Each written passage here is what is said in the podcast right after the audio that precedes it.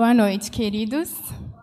É uma grande alegria estar aqui, rever alguns rostinhos familiares e realmente é um privilégio poder compartilhar do que Deus tem feito no mundo e um desafio fazer caber tudo em pouco tempo. Mas vamos lá que vai dar certo. Pode, eu vou descer aqui para Oi? Para ficar mais fácil de eu ver, junto com vocês, vou compartilhar um pouquinho da minha trajetória. É, então, meu nome é Ellen, eu tenho 34 anos e eu sou membro na Igreja Batista do Cidade Nobre, na segunda Igreja Batista do pastor Evaldo, que muitos de vocês conhecem. É, estou lá desde que ainda era congregação daqui, né? Por isso que o pastor, o pastor Ceoli se referiu esse tempo. E, enfim, nasci num lar cristão, essa é a minha família, meus pais, meu irmão, minha cunhada.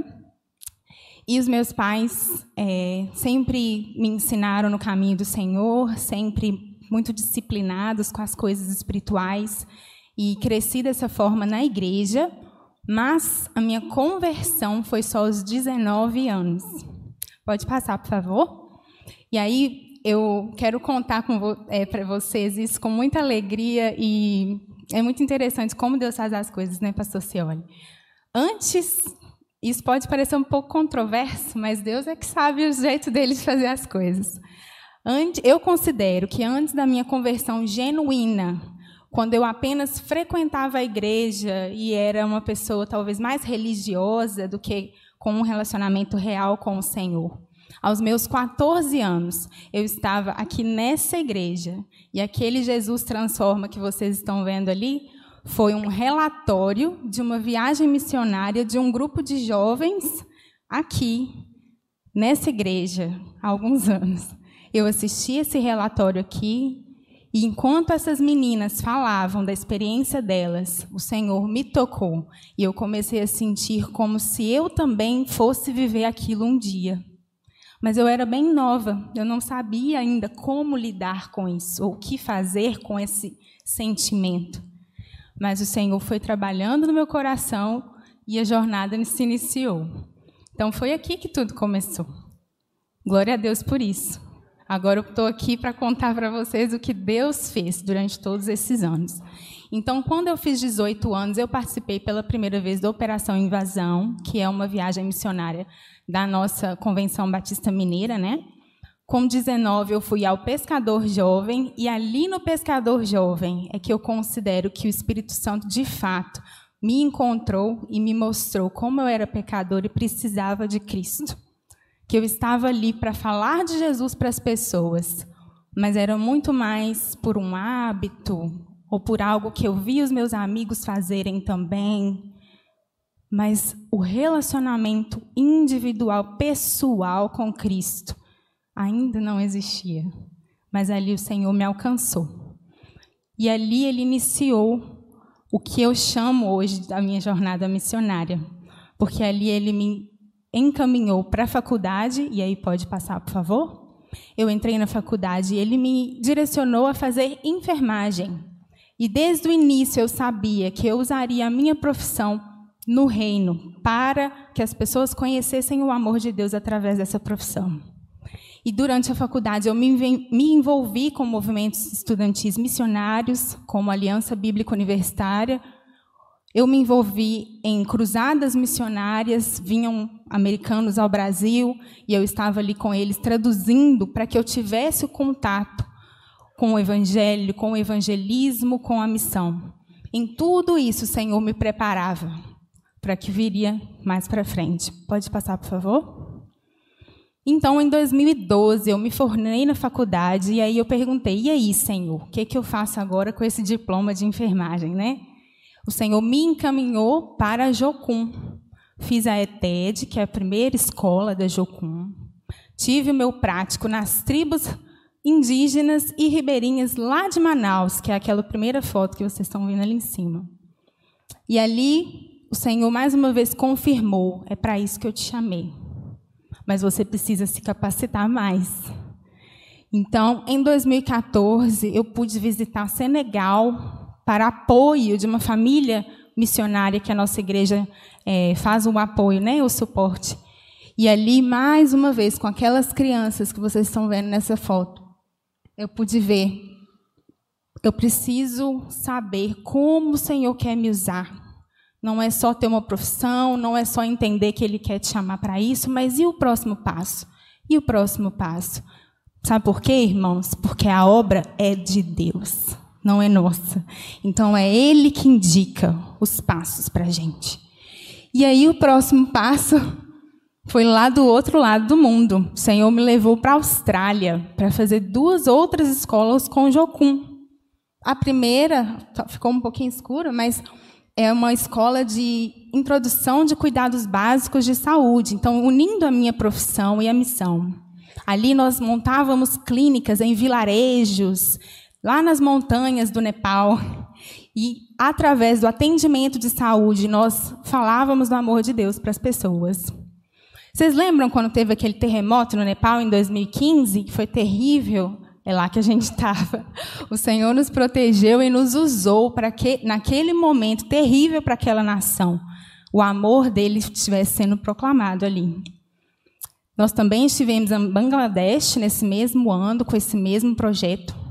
E em seguida eu fiz a outra escola, pode passar, por favor? Que foi a escola de obstetrícia a escola de enfermagem obstétrica. Nessa escola, durante um ano, nós aprendemos a cuidar das mulheres gestantes, fazer os partos e cuidar dos recém-nascidos. Essa escola especialmente me impactou muito, porque eu pude usar de fato diretamente a minha profissão para abençoar aquelas mulheres que estavam numa situação tão fragilizada, tão delicada. E ali, nessa escola, nós fomos para Índia, Tanzânia e Zâmbia. Nesses três países, nós servimos nos hospitais, nas clínicas, atendendo essas mulheres. E ali tivemos muitas experiências incríveis, queridos, de como o poder de Deus age na vida das pessoas se elas apenas se abrirem para isso. E quantas mulheres eu pude ver clamando o nome de Jesus para quem antes nem sabia quem ele era, naquele momento de dor, e entregando suas vidas a ele por ver a ação dele sobre elas. É incrível, irmãos. Eu não tenho tempo de contar para vocês, mas são muitos testemunhos. E ali nessa escola também, especialmente, isso é algo que eu gosto de compartilhar com as igrejas, porque é muito importante. Nessa escola eu aprendi, pastor, a importância da intercessão. Porque quando, irmãos, uma criança está para vir ao mundo, para para pensar no potencial que existe naquela vida que está chegando. Nós não sabemos, mas Deus sabe. E o inimigo também. E o que, que ele tenta fazer? Ceifar as vidas. Porque aquela vida pode se tornar alguém, por exemplo, que vai trazer muitos outros para o reino de Deus. Então, nós precisamos compreender a importância da intercessão nesse momento delicado. Nós vemos em Êxodo o papel das parteiras que fizeram que com que Moisés pudesse vir à vida. Elas foram usadas pelo Senhor naquele momento. Então, toda vez que você ficar sabendo de alguém que está grávida, você pode começar a orar porque o Senhor vai proteger aquela vida. E quem sabe aquele bebê se tornará aquele que será o atalaia do Senhor para muitos outros. Em 2017 e 18, então, o Senhor, eu já estava de volta ao Brasil e o Senhor me levou a fazer um seminário, o um momento da capacitação teológica. Né, eu estudei no CEM, Centro Evangélico de Missões, que é um seminário missiológico, né, ele prepara missionários. E ali, no final do segundo ano, nós temos o estágio transcultural. E nesse estágio é que eu fui para a Índia, mais uma vez. São as duas fotos de baixo. Não parecem indianos, né? Mas são. A primeira vez, só uma curiosidade assim, e algo que desperta a gente para a vontade de Deus e como Deus é perfeito em tudo que ele faz. Da primeira vez que eu fui para a Índia, queridos, não foi nada fácil. Passamos três meses ali em Hyderabad, que é uma cidade polo econômico, bem grande, bem desenvolvida, mas muita pobreza, muito caos. Vocês ouviram sobre a Índia hoje de manhã, imagino que o Valtemir tenha comentado. Foi muito difícil. E de todos os países que eu comentei com vocês que o Senhor nos levou, a Índia foi o único que eu falei: aqui eu não volto, porque foi difícil demais. Só que, mais uma vez, a obra não é nossa, a obra é do Senhor. E o nosso papel é obedecer. Então, nesse ano de 2018, na hora de decidir para onde ir nesse estágio transcultural, o Senhor falou: você vai voltar para a Índia. Eu falei: não, vou não. Deus falou: vai, vai sim. E Deus falou de quatro formas diferentes para que eu compreendesse. O coração é duro mesmo, tá, gente? Missionário não é, não é anjo, não. A gente é gente. E o Senhor falou e eu entendi, tá bom, Deus, obedeci. E quando eu fui para esse lugar que vocês estão vendo essas pessoas, foi como o Senhor restaurando a minha visão do país e do povo. Esse povo é um povo que é, onde eles moram chama Nagaland. É uma região sudeste da Índia e é uma parte que é de origem tribal. Eles foram alcançados por missionários americanos há muitos anos atrás. E até hoje o povo vive sob as tradições e raízes cristãs. Então a atmosfera é totalmente diferente do restante da Índia. A presença de Deus transforma a sociedade, transforma a atmosfera do local. E ali eles têm um hospital missional. Nesse hospital foi que eu fiz o estágio e ali eu aprendi muito e eu creio que o Senhor ainda vai me levar de volta para trabalhar lá. Em nome de Jesus. Pode passar? E em 2019, então, o Senhor me levou de novo para lugares distantes, através de um navio. Quantos aqui já ouviram falar do navio da OM? Quem conhece? Já ouviu falar do Logos Hope? Ele esteve no Brasil em 2019. E foi ali que o Senhor me levou. Quando o navio estava no Brasil, ele passou três meses aqui, e aí, de novo, coração teimoso, fiquei sabendo do, do navio, da oportunidade de servir ali, falei: ah, não, eu estou querendo voltar para a Índia, não é isso que eu quero. Vou não, Deus. Deus falou: você vai.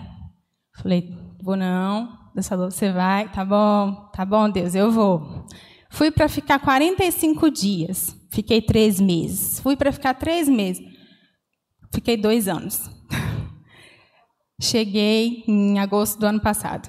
Esse navio, queridos, para quem não conhece, resumidamente, é um navio livraria. Dentro do navio tem uma grande opção de livros que as pessoas podem entrar no navio e adquirir os livros e conhecer, conversar com os tripulantes. Dentro desse navio tem mais de 400 pessoas, todos voluntários do mundo inteiro, mais de 60 países. E todos eles estão ali como missionários para levar o amor de Deus para os visitantes, para as pessoas que entram no navio para conhecer. Então as pessoas vêm, elas têm curiosidade de ver o que, que tem ali dentro, e ali nós temos a oportunidade de compartilhar o evangelho. E o navio roda o mundo todo. Então agora, por exemplo, ele está lá na África.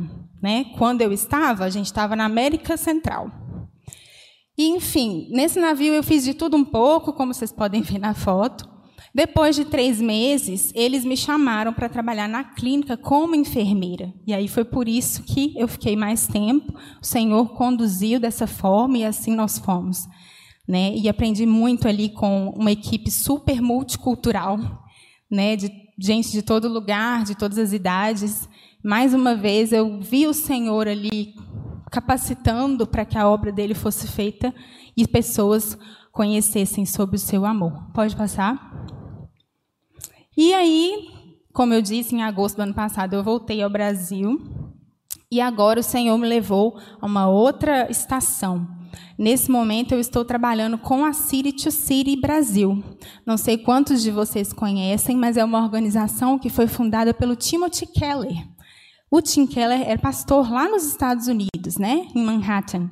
E ele fundou a City to City como uma organização que capacita e treina pastores para plantação de igrejas nas cidades, né? Igrejas com esse perfil por exemplo, lá de Nova York, né, nas cidades grandes, missão mais urbana, né, são chamadas igrejas missionais. Então, estou trabalhando com eles, estou aprendendo muito. É, nesse momento, eu estou mais num papel, como a gente chama, de missionária de base, né, que não é tão na linha de frente, digamos assim, mas eu dou suporte para os pastores que estão ali iniciando projetos nas igrejas. Né? Por enquanto estou aqui no Brasil, estou com essa organização até o Senhor falar agora você vai para outro lugar. Porque a nossa vida como cristãos é isso, né, queridos? A gente vive na obediência. A gente vive na direção do Espírito de Deus. Então, assim prosseguiremos na jornada. Pode passar, por favor. Então, esses são os lugares aonde o Senhor me levou durante esses anos. Pode passar. E aí eu quero convidar vocês para fazer parte dessa jornada. Vamos juntos, né? Se o Senhor tem te direcionado a orar, a interceder, a saber mais, ali estão as minhas informações. Você pode adicionar, você pode anotar. Se você quiser saber mais histórias, mais testemunhos, né? Porque, sabe, queridos, é um privilégio poder compartilhar sobre isso com vocês. Mas o meu objetivo principal é que você pare e pense. Tá bom, essa é a história dessa moça. Legal.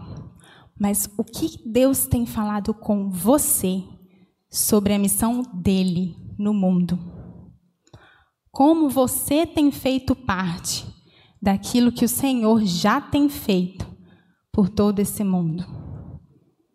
Isso que eu quero que você reflita. A minha história, os relatos, é só para trazer para você uma informação daquilo que Deus tem feito e das necessidades que estão por aí. E aí, para você pensar, como eu posso ser uma resposta a isso? Eu posso ir, eu posso orar, eu posso contribuir, eu posso saber mais, eu posso mobilizar, eu posso conscientizar outros sobre essa necessidade e juntos nós podemos achar soluções.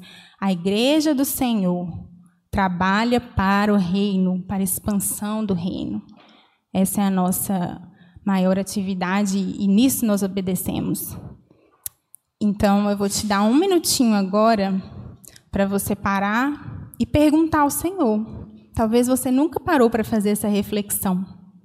Deus, diante de tudo que o Senhor está fazendo no mundo, diante de tudo que essa moça acabou de mostrar, como eu posso responder? Existe algo que eu devo fazer nesse momento? Existe algo que eu devo começar a planejar para colocar em prática daqui a um tempo? O Senhor quer que eu ore por algum país ou povo específico? Fale com Deus nesse momento. Senhor, nós estamos diante de Ti, agradecidos por poder conhecer um pouco mais do que o Senhor tem feito no mundo, como o Senhor tem agido no meio de povos diferentes, em lugares diferentes, de formas diferentes. Obrigada porque o Senhor é o dono da seara. O Senhor é o dono da missão e é um privilégio para nós poder fazer parte disso. E a tua palavra diz que nós devemos rogar por mais trabalhadores para essa seara. Então, nesse momento, nós nos colocamos diante de ti de mãos abertas para receber a sua direção. Como podemos fazer parte disso, Pai? Fala com o seu povo. Abre os nossos olhos, os nossos ouvidos, tira todo impedimento, Senhor, tira todo medo, tira toda ansiedade e traz a paz do Senhor, ó Deus, porque o Senhor é o Deus que chama e o Senhor é o Deus que capacita. Nós só precisamos confiar em Ti. Fala conosco, em nome de Jesus. Amém. Agora eu quero convidar você a abrir a sua Bíblia na carta de 2 Coríntios, na segunda carta aos Coríntios, né? Capítulo 1. A gente vai ler do 1 ao 11.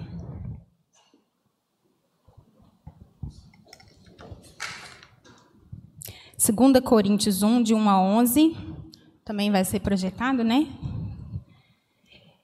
É, eu quero pedir um homem com uma voz bem potente, bem boa, para ler para a gente bem alto.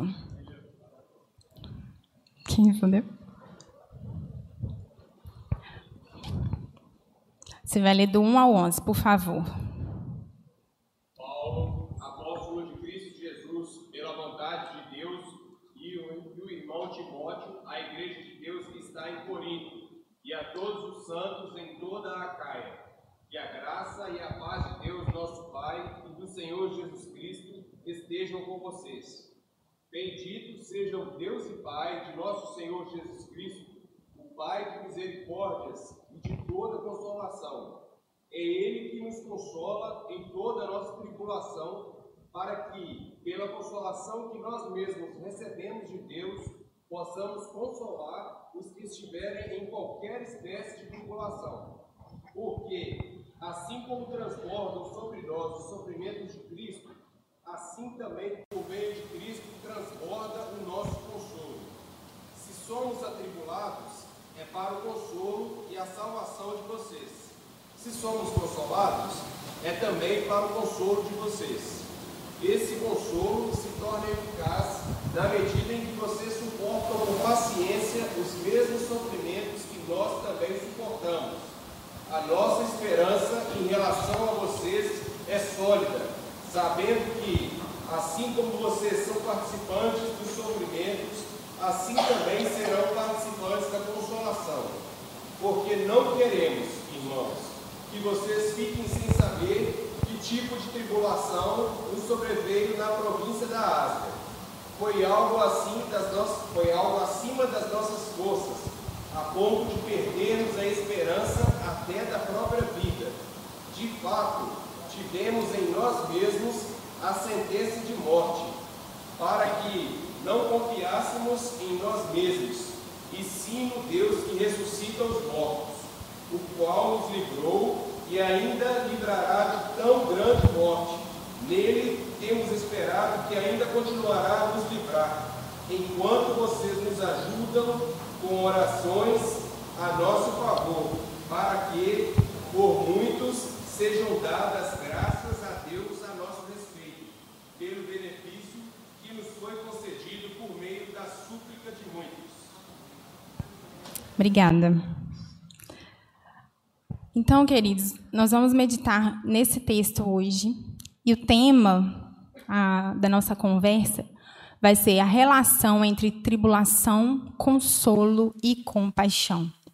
O tema da campanha de missões é Viva a Compaixão. Eu acredito que vocês já estão ouvindo mensagens sobre isso, né? E conceito de compaixão e tudo mais. A gente vai dar uma revisão nisso hoje e entender o que Deus quer nos ensinar sobre o sofrimento, sobre a tribulação, sobre a compaixão e o consolo. Primeiro a gente vai, é, eu vou explicar um pouco para quem não conhece o contexto dessa carta. É importante, né, que a gente entenda. Mas Paulo escreveu essa carta para a igreja de Corinto. Qual era a situação? O que estava acontecendo? Né? O nosso Paulo ali leu muito bem a carta, né? Vamos imaginar que somos a igreja de Corinto e estamos recebendo esse ensinamento do Senhor hoje por meio dessa carta que foi escrita ali por Paulo. O contexto era o seguinte: Corinto, irmãos, era uma cidade estratégica, num lugar bem estratégico, era uma cidade comercial desenvolvida para a época, mas também era uma cidade com práticas muito pagãs, muito idólatras. Então ali tinha muitas pessoas que viviam de uma forma muito que a gente chama de mundana, e esses costumes estavam invadindo a igreja. Então, Paulo vai para lá, fica um ano e meio lá e funda uma igreja cristã. Ali, ele ensina as pessoas, ele começa a falar do evangelho, a igreja cresce, depois ele vai para uma viagem missionária. Paulo era um missionário. E aí, como missionário que fundou aquela igreja, responsável por aquelas pessoas, ele estava sempre trocando cartas e ensinando para eles mais coisas sobre como viver uma vida cristã íntegra. Infelizmente, alguns falsos apóstolos se levantaram nessa igreja que ele fundou. E eles começaram a falar mal de Paulo para poder explicar ou justificar os seus ensinos falsos. Paulo ficou sabendo, mandou Timóteo lá para exortar essa igreja. Ficou sabendo que o povo estava rebelde, não queria ouvir. Em, mandou outra carta, bem severa, falando: gente, se arrependam, não se deixem levar por falsos ensinamentos. E aí ele ficou sabendo que o povo realmente foi ao arrependimento e ele decidiu visitá-los para ter certeza que eles iam. Desculpa, decidiu escrever essa carta para ter certeza que eles iam permanecer no caminho. Então, esse é o contexto por trás disso que a gente acabou de ler. Esse primeiro capítulo, ele está falando, ele está defendendo o apostolado dele, ou seja, ele está falando para as pessoas daquela igreja que ele foi chamado como missionário e apóstolo pelo próprio Deus. Foi Deus que deu a ele autoridade.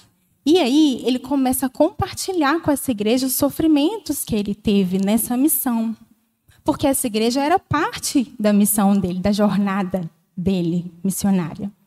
E aí a gente viu, a gente vai ver em alguns versículos mais específicos, algumas questões que ele ensina para aquela igreja e como que a gente aplica isso para a gente hoje.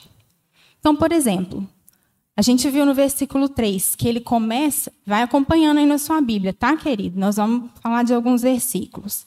Ele começa exaltando a Deus, falando de, alguns, de algumas características, né, alguns atributos de Deus. E ele fala, por exemplo, no Deus de toda consolação.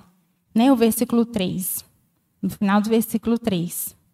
E aí, queridos, quando eu estava estudando sobre esse texto, eu vi que no original, no grego, a palavra consolação, ela é um pouco diferente do conceito que a gente costuma ter de consolação.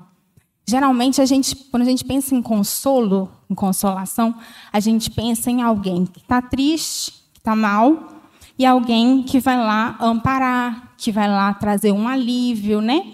Mas a pessoa que está mal, recebendo a consolação, eu acho que a gente. Não sei se os irmãos também são assim, mas eu penso num conceito mais passivo.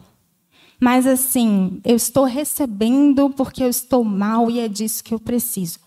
Mas essa palavra consolação que ele fala aqui, do Deus de toda consolação, ela quer dizer algo além disso. Eu vou ler para vocês o que, que ela quer dizer. Ela quer dizer santa exortação. O que, que significa isso? Significa que é um termo usado por Deus como que motivando e inspirando os cristãos a realizar o seu plano.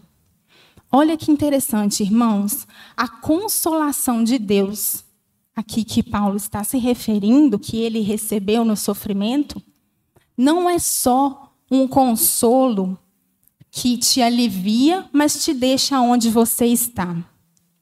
É um consolo que te traz paz, mas te move a fazer o que é necessário. Te move a fazer a vontade do próprio Deus. Olha que interessante isso.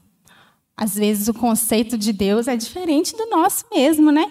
Por isso que nós temos que estudar a palavra para a gente entender qual é a vontade do Senhor. É a vontade revelada dele, está nas Escrituras.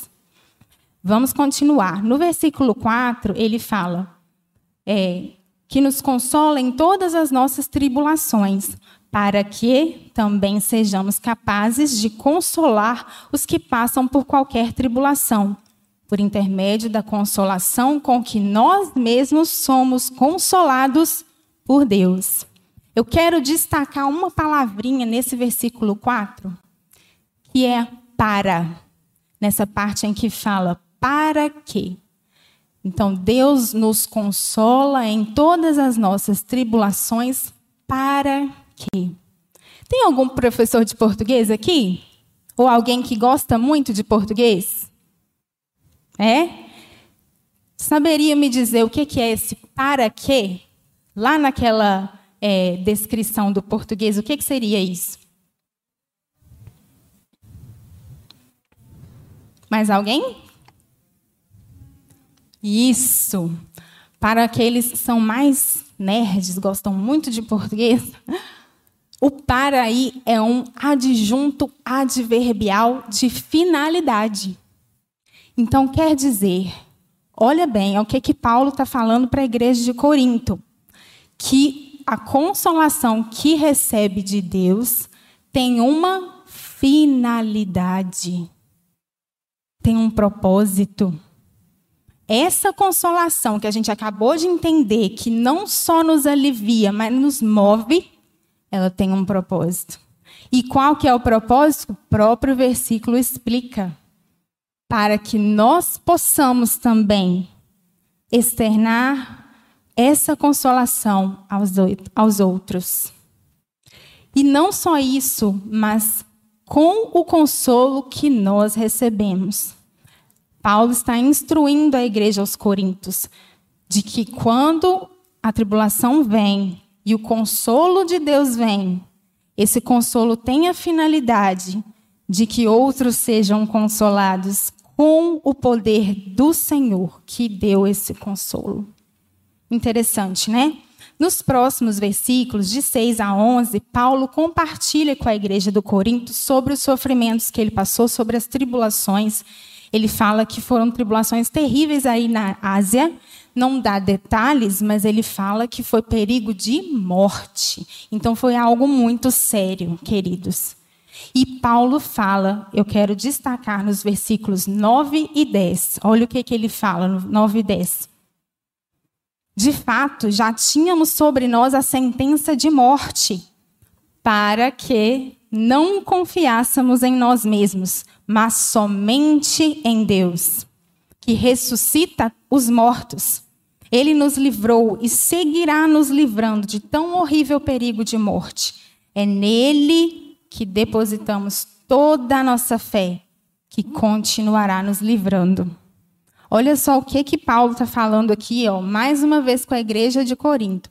Ele fala, queridos, não escondo de vocês que sim, passei por sofrimentos, por tribulações, mas o consolo de Deus veio com um propósito. E agora ele fala: essa tribulação tão forte que chega a ser uma sentença de morte, ela veio para que com uma finalidade novamente. E qual a finalidade dessa tribulação tão forte que Paulo passou? Ele teve o entendimento de que essa finalidade foi para que ele confiasse somente em Deus. Não nele mesmo, não nas circunstâncias. E Paulo, queridos, ele era uma pessoa extremamente estudada, ele era uma pessoa muito instruída, ele tinha muitos recursos. Mas olha o que ele está dizendo. É como se Deus tivesse tirado tudo isso dele e colocado: é só de mim que você precisa. É só em mim que você tem que confiar. Ele está ensinando isso à igreja de Corinto. E agora, o que que tudo isso tem a ver com as nossas vidas? Que aplicações podemos tirar para nós, no nosso dia a dia, do que essa palavra está dizendo. Primeiro, queridos, quero que a gente pense e reflite sobre o seguinte. Nessa passagem, nós vemos que Paulo apresenta o consolo de Deus. Então, Deus é nosso consolador. E, e, mais uma vez, não só o consolador que te alivia, que tira o sofrimento, mas que te capacita, que te fortalece, que te encoraja a fazer o que precisa ser feito diante dessa situação de tribulação. Olha o que a gente viu que Deus fez com Paulo. Capacitou ele diante de uma grande tribulação para permanecer na missão, fiel. Segundo Segunda aplicação. O consolo que Deus traz no sofrimento ou na tribulação é com uma finalidade. Essa finalidade é que nós também consolemos os outros. E aí entra bem claramente a compaixão. Eu vou ler para vocês o conceito que eu peguei de compaixão fala sentimento piedoso de simpatia para com a tragédia pessoal de outrem, acompanhado do desejo de minorá-la. é uma participação espiritual na infelicidade alheia que suscita um impulso altruísta para com o sofredor. Será que é coincidência que o conceito de compaixão não é só um sentimento, mas ele é acompanhado de uma ação? Alguma ligação com o que a gente acabou de entender sobre o consolo de Deus? É isso, queridos, que o Senhor está nos ensinando nessa noite. A compaixão que nós estamos ouvindo durante todo esse mês sobre viver a compaixão, viver a compaixão. Somos seguidores de Jesus, então precisamos viver a compaixão. Ela não é uma compaixão só de sentir pena, só de sentir dó, de ver uma situação e pensar, poxa, que triste mas ela tem que vir acompanhada de uma ação. E essa ação, quem vai te dar a direção é o próprio Deus. Quem vai te dar a força, o encorajamento, a capacidade é o próprio Deus. E queridos, muitas vezes nós vivemos tão fechados nas nossas próprias necessidades que chega a ser difícil mesmo ter compaixão. Sabe por que isso? É o pecado que habita em nós, é a natureza humana caída. Só que nós não somos mais escravos do pecado, queridos. Se você ainda está com esse pensamento, tira isso da sua cabeça em nome de Jesus, porque você já é livre em Cristo. E quando a palavra de Deus fala sobre liberdade em Jesus e no Espírito, ela não está falando só liberdade para correr, para pular, para dançar, igual a gente canta, não. É liberdade do pecado. Você não é mais escravo. Sabe o que, que isso significa no seu dia a dia? Que quando você passa por uma situação em que você precisa ter compaixão, mas você está muito centrado em você mesmo, você fala assim: ah, hoje não, estou muito ocupado, tenho não sei o que, não sei o que para fazer. Não, você não é mais escravo do pecado, do egoísmo, ou do orgulho, ou da preguiça. Você não é mais escravo disso. Você foi liberto por Cristo Jesus na cruz.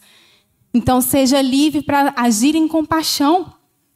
Seja livre para receber o consolo do Senhor e transmiti-lo a outros.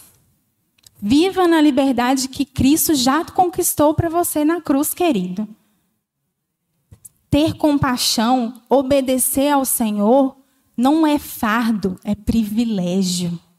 Mas se nós estamos presos demais a nós mesmos, na nossa natureza humana, aí realmente talvez seja um fardo. Mas mais uma vez, você já é livre. O Senhor já te chamou e já te capacitou a muito mais do que isso, para a glória dele, para que pessoas entendam quem ele é venham ao conhecimento de seu amor. E por fim, a nossa última aplicação é que o exercício dessa compaixão pós-sofrimento não é na nossa força. Vocês entenderam a ligação, gente? Eu, eu preciso reforçar isso novamente, tá? O que Paulo está ensinando aos Coríntios é que ele sofreu o consolo do Senhor veio e esse consolo o capacitou a estender esse consolo a outras pessoas. A compaixão não é só um sentimento, ela também é uma ação. Então, qual a conexão que a gente faz? Quando você passa por tribulações, sofrimentos, e você busca o Senhor, e você aprende com essa situação, e você recebe o consolo do Senhor sobre a sua vida, é para você receber essa capacitação do alto e estender ao próximo. É para você aprender o que é a compaixão. Quando a gente sofre na pele, é diferente, né, queridos?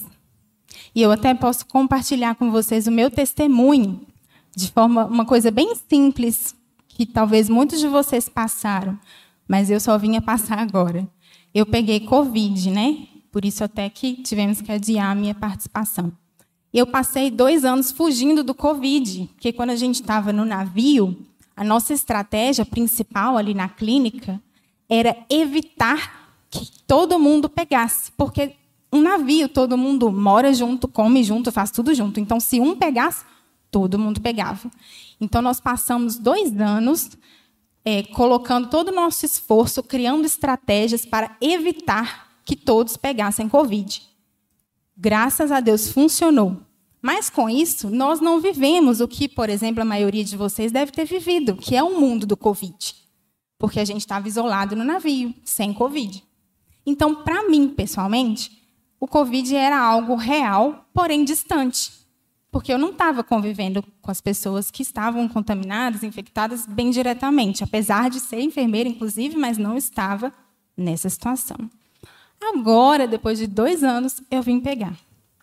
Quando eu peguei, queridos, eu fiquei bem mal. Eu não tinha força para levantar da cama, aqueles sintomas bem clássicos. E foram duas semanas sem melhora. Só piorando, só na cama, sem energia para nada. Eu não conseguia levantar para tomar um banho sem começar a tremer de fraqueza. Foi bem difícil. Mas sabe o que eu aprendi com esse sofrimento, com essa tribulação? A compaixão. Hoje eu olho para as pessoas com Covid de uma forma totalmente diferente. Hoje eu posso me, me simpatizar ou empatizar com essas pessoas e estender o consolo que eu recebi de Deus quando eu estava naquela situação a elas. Porque eu recebi de Deus, então eu entrei. Então, queridos, às vezes é assim, a gente tem que passar por uma situação difícil para a gente compreender o que de fato é aquilo e poder, assim, ter empatia com o sofrimento das pessoas. E o que a Bíblia está nos dizendo é que o consolo que recebemos tem uma finalidade e deve ser estendido, trans, transmitido. Por fim, queridos, eu quero lançar dois desafios a vocês. O primeiro desafio é para você que talvez entrou aqui hoje pela primeira vez, que talvez foi convidado por alguém e ainda não tem aquele relacionamento pessoal com Cristo a que eu me referi alguns minutos atrás. Talvez você até já frequenta a igreja há muito tempo, talvez você até lê a Bíblia, talvez você ouve falar de Deus, mas você ainda não tem um relacionamento pessoal com Ele. Esse desafio é para você. Nessa noite, a palavra de Deus nos mostrou que Deus é fiel para permitir sim o sofrimento, mas para que a gente aprenda e para trazer o consolo. Esse Deus de toda consolação, esse Deus que te fortalece na dificuldade, para que você possa fortalecer outras pessoas, ele quer te conhecer de forma pessoal, individual.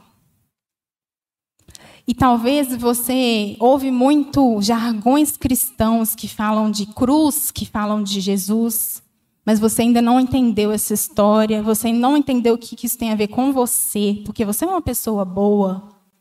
Eu quero te dizer que quando o pecado entrou no mundo, ele separou toda a humanidade de Deus. E não só de Deus, ele quebrou o relacionamento do homem com o homem e do homem com a criação, com tudo que foi criado.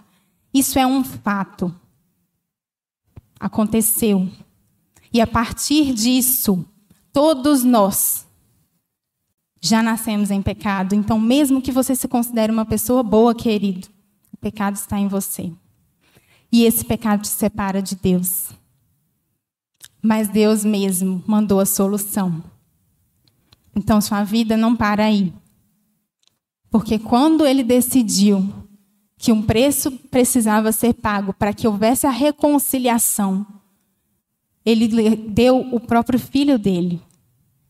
Ele mandou Jesus para viver aqui nessa terra, sem pecado, para nos mostrar que é possível e não na força dele, mas na força do Pai, na direção do Pai, do Criador.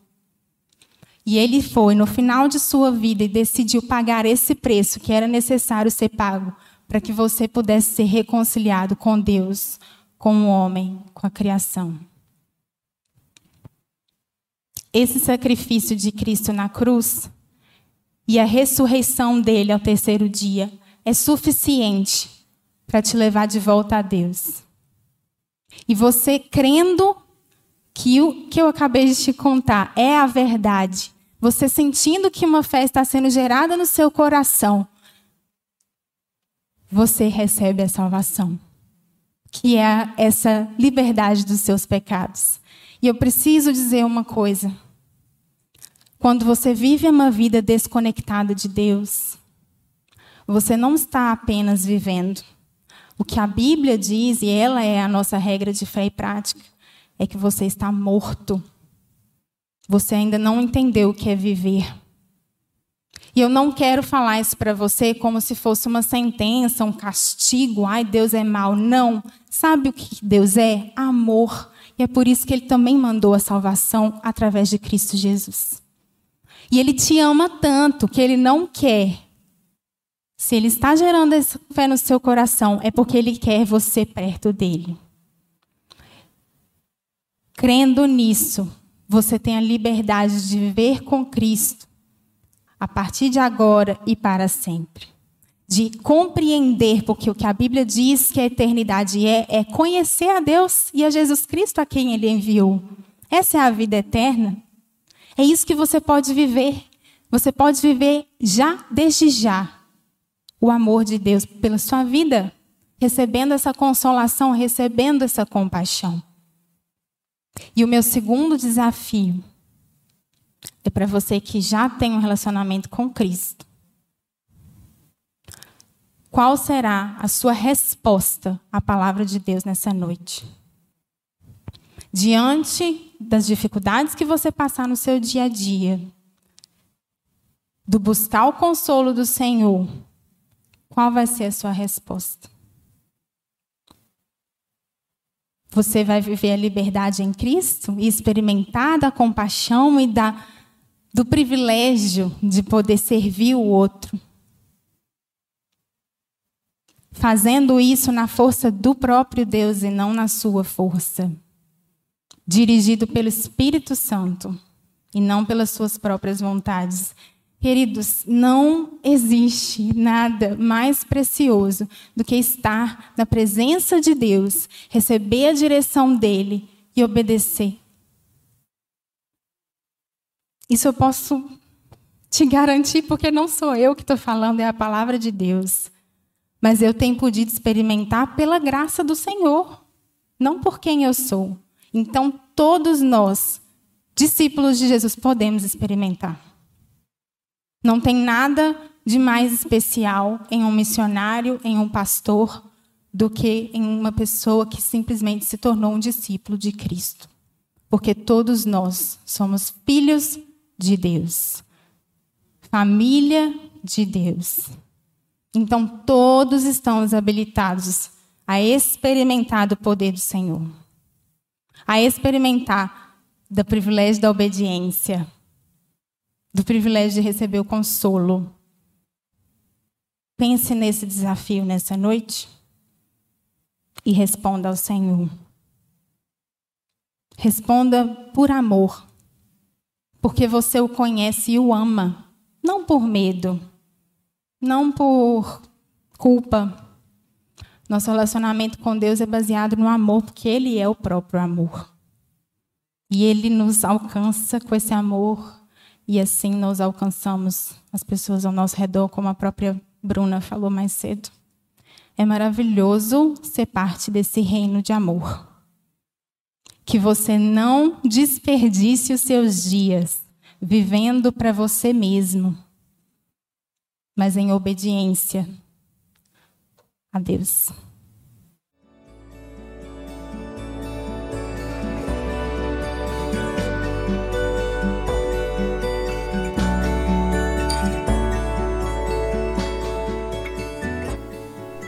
A Igreja Batista do Bom Retiro tem plena convicção de que a palavra de Deus é poder para salvar e transformar vidas. Nosso desejo é que essa mensagem tenha alcançado seu coração. Para saber mais sobre quem somos e em quem acreditamos, acesse ibbrpatinga.com.br.